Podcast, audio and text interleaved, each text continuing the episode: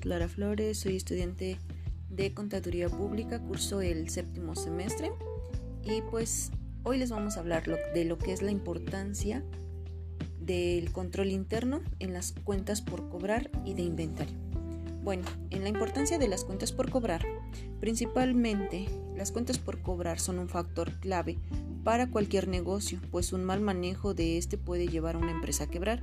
Por ello, tener un control efectivo en los clientes que te deben y un sistema de cobranza efectivo ayudará a una empresa a cumplir con los objetivos financieros. Una de las razones por las cuales las empresas otorgan créditos es para aumentar las ventas y conservar a los clientes, pero ¿qué sucede si los clientes no pagan a tiempo? Podrías tener problemas con tus ingresos y poner en riesgo la estabilidad financiera de tu empresa. De ahí la importancia de cuidar la cobranza.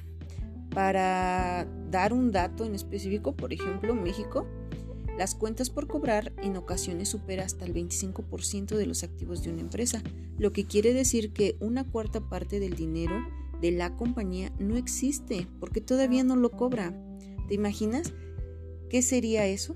Bueno, pues por ejemplo, algún beneficio de cuentas por cobrar bien administradas, pues realmente sería manejar adecuadamente las cuentas por cobrar y también es importante para tener un flujo de efectivo sano que ayude a cumplir con los compromisos financieros como el pago de sueldos, pago a proveedores, saldar deudas, créditos e inversiones. Pues también tenemos, por ejemplo, otra ventaja en donde es tener un control interno de clientes, de lo que ya han pagado y los que deben, teniendo así una cobranza controlada y evitando un riesgo de no cobrar por desconocer la fecha de vencimiento. ¿Qué límite de crédito puede ofrecer? Si puede seguir ofreciendo crédito a otros clientes, descuentos, entre otros. También pues algunos errores más comunes de las cuentas por cobrar es que muchas empresas por lo regular no tienen el cuidado de clasificar las cuentas por cobrar ni darle seguimiento adecuado por la falta de procesos eficientes.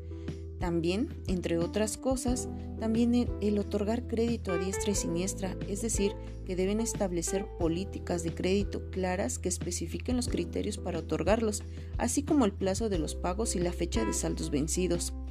Para resultar obvio, pero muchas veces la cobranza enfrenta problemas por falta del envío de facturas.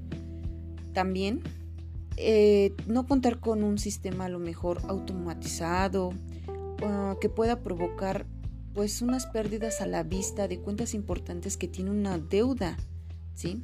Y para eso pues algunas acciones para cuidar y no caer en errores sería clasificar tus cuentas por cobrar, ya sea por clientes, montos y pagos, dar seguimiento a las cuentas por cobrar de manera eficiente y no otorgar créditos de manera libre, establecer políticas claras en este rubro, establecer plazos para pagos y fechas de saldos vencidos, asegurar el envío de recepción de facturas electrónicas, actualizar los datos de los clientes incluyendo las facturas enviadas y utilizar pues un administrativo para que ejecute los puntos pues más anteriores ¿no? y los más importantes. Todas estas eh, acciones de controles de cuentas por cobrar, pues primero cuentan con algunos errores en el proceso de cuentas por cobrar, ya sea en el área de ventas, cobras, cobranzas o cuentas, puedes aplicar acciones para aumentar el control donde se requiera. Estos controles pueden ser desde la aprobación, autorización de clientes y verificar el proceso de la cuenta, revisar la información de archivos maestros y controles de supervisión. Todo esto sería por las cuentas por cobrar. Ahora vamos a hablar un poco del control interno en los inventarios. Bueno, pues el control interno es aquel que hace referencia al conjunto de procedimientos que de verificación automática que se producen por la conciencia de los datos reportados por diversos departamentos o centros operativos. Por ejemplo, los inventarios es generalmente el mayor eh, significación dentro del activo corriente, no solo por su cuantía, sino porque también su manejo procede en las utilidades de la empresa. De ahí la importancia de que tiene la implementación de un adecuado sistema de control para este renglón, el cual tiene las siguientes ventajas También reduce altos costos financieros ocasionados por mantener cantidades excesivas de, inventarios, reduce el riesgo de fraudes, robos, daños físicos, evita que dejen de realizarse ventas por falta de mercancías, evita o reduce pérdidas resultantes de baja de precios, también reduce el costo de toma de inventarios en físico anual. Este método de control de inventarios, pues sus funciones de control de inventarios pueden apreciarse desde dos puntos de vista, el control operativo y el control contable. El control operativo aconseja mantener las existencias a un nivel apropiado, tanto en términos cuantitativos como cualitativos, de donde es lógico pensar que el control empieza a acercarse con antelación a las operaciones mismas debido a que la compra sin ningún criterio. Nunca se podría controlar un nivel de inventarios. A este control preoperativo es que se conoce como control preventivo. El control preventivo se refiere a que se compra realmente lo que se necesita evitando acumulación excesiva. Eh, aquí en auditoría principalmente el análisis de inventario y el control contable permiten conocer la eficiencia de control preventivo y señala puntos débiles que merecen una acción correctiva.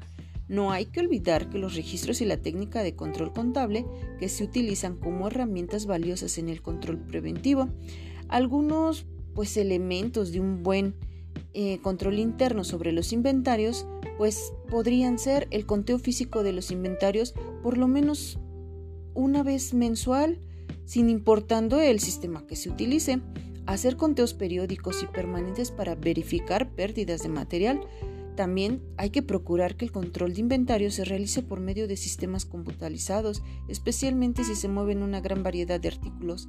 El sistema debe proveer el control permanente de inventarios de manera de tener actualizadas las existencias tanto de cantidad como de precios, establezca un control claro y preciso en las entradas de mercancías al almacén, informes de recepción para las mercancías comprobadas e informes de producción para las fabricadas por la empresa, eh, si es su caso. Las mercancías saldrán del almacén únicamente si están respaldadas por notas y pues alguna requisición de las cuales han de estar debidamente autorizadas para garantizar que tengan el destino deseado. Los inventarios también deben encontrarse en instalaciones que los protejan de deterioros físicos o de robos y procurar que solo tengan el acceso a las mismas el personal de almacén debidamente autorizado y tratar de responsabilizar al jefe de almacén de informar sobre la existencia de mercancías deterioradas. También deberá responsabilizarse de no mezclar los inventarios de propiedad de la compañía con las mercancías recibidas en consignación o en depósito y un mantenimiento eficiente en compras de recepción, procedimientos y embarque, un almacenamiento de inventario para protegerlo contra el robo, daño y descomposición. Gracias, espero les sirva esta información. Hasta luego.